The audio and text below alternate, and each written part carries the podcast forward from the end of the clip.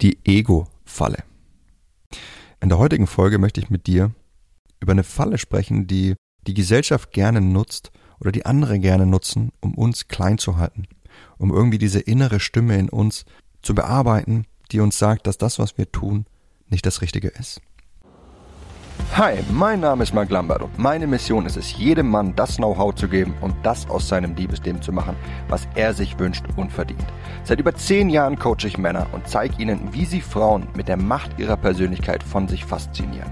Angefangen vom ersten Augenkontakt über den ganzen Weg in eine Beziehung. Und das ohne sich zu verstellen oder dumme Methoden anzuwenden, die sich nicht nur dämlich anfühlen, sondern von den meisten Frauen auch so wahrgenommen werden. Bis heute habe ich mit meinen Coachings, Büchern und Seminaren über 200.000 Männern zu mehr Erfolg bei Frauen verhelfen können. Und die besten meiner Tipps zeige ich dir hier. Und das ist mein Verführer mit Persönlichkeit Podcast. Ich bin sicher, du hast schon einige Ideen, was du in deinem Leben auf welche Weise schon verändern solltest, oder? Hattest du dabei ab und an das Gefühl, dass andere dich als egoistisch ansehen könnten? Ja, weshalb du deine Idee wieder verworfen hast? Oder hattest du das Gefühl, dass sich damit andere von dir auf die Füße getreten fühlen könnten? Oder dass andere einfach nur enttäuscht von dir wären, weil sie was anderes für dich wollten, als du für dich selbst? Ja, in unserer Gesellschaft wird lieben gern die Ego-Falle verwendet. Damit meine ich, dass uns eingeredet wird, dass wir uns selbst, also unsere Bedürfnisse, unsere Träume, unsere Ziele, nicht so wichtig nehmen sollten. Stattdessen wird uns gesagt, wir sollten versuchen, es anderen recht zu machen, irgendwie in die Gesellschaft zu passen und im Strom mitzuschwimmen. Den Grund dafür kennst du bereits.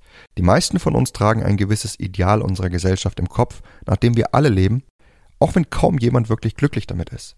Aber die allerwenigsten hinterfragen dieses Gesellschaftsideal und ob es auch für sie das Richtige ist. Stattdessen vollziehen wir Menschen etwas, das in der Psychologie als Pluralistic Ignorance bezeichnet wird also als mehrheitliche Ignoranz. Wir folgen anderen, weil wir denken, dass sie besser Bescheid wissen, was uns glücklich macht. Aber hier ist der fatale Fehler dabei. Sie wissen es selbst nicht und folgen auch nur blind anderen.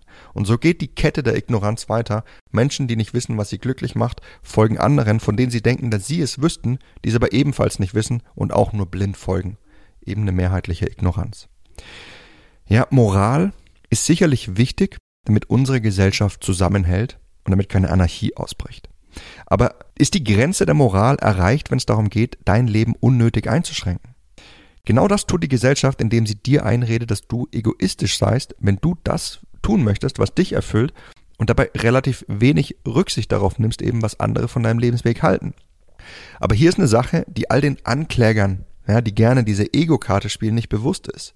Sie fordern von dir, dass du einen Weg gehst, der gesellschaftlich angesehen ist. Damit sollst du deinen Beitrag zur Gesellschaft leisten und andere unterstützen. Ihre Denkweise setzt also daran an, dass du durch diesen Weg die Stärke besitzt, anderen zu helfen. Doch gegenteiliges ist der Fall. Denn indem du dein Leben danach ausrichtest, es anderen recht zu machen und nicht dir selbst, schwächst du dich. Du wirst unzufrieden, du wirst weniger leistungsfähig. Schau dir mal an, wer die wirklich erfolgreichen Menschen in unserer Gesellschaft sind. Etwa Menschen, die sich durch ein Studium quälen, das sie gar nicht interessiert, dann in einer 50 Stunden Arbeitswoche gefangen sind und was tun, das ihnen keinen Spaß macht und die dann am Ende eines gestressten Tages nach Hause zu einer Frau und Kindern kommen, die sie mit ihren 30 Jahren eigentlich noch gar nicht wollten, weil sie vorher noch die Welt bereisen wollten und so viele ihrer Träume verwirklichen wollten. Nein, ne? es sind andere Menschen, es sind die Menschen, die lieben, was sie tun. Die Menschen sind die Erfolgreichen, die Menschen sind die, die viel verdienen, die Menschen sind die, die viel glücklicher sind. Nicht aber Menschen, die hassen, was sie tun. Denn wenn sie es hassen, dann mögen sie vielleicht ein abgeschlossenes Jurastudium haben, aber durch ihre Unzufriedenheit werden sie nur mittelmäßige Qualität liefern. Außerdem werden ihre Ambitionen extrem beschränkt sein, denn ein noch mehr von dem, was mich sowieso nicht erfüllt, das ist nicht gerade motivierend, noch mehr aus sich zu machen. Noch mehr von diesem Weg, noch weiter auf diesem Weg zu gehen. Deswegen sind es auch selten leider Akademiker, und ich bin selbst Akademiker, ja, die wirklich die Erfolgreichen in unserer Gesellschaft sind, sondern meistens sind es Leute, die lieben, was sie tun und die dann daraus einfach verrückte Ideen schaffen, Unternehmen gründen und erfolgreich sind.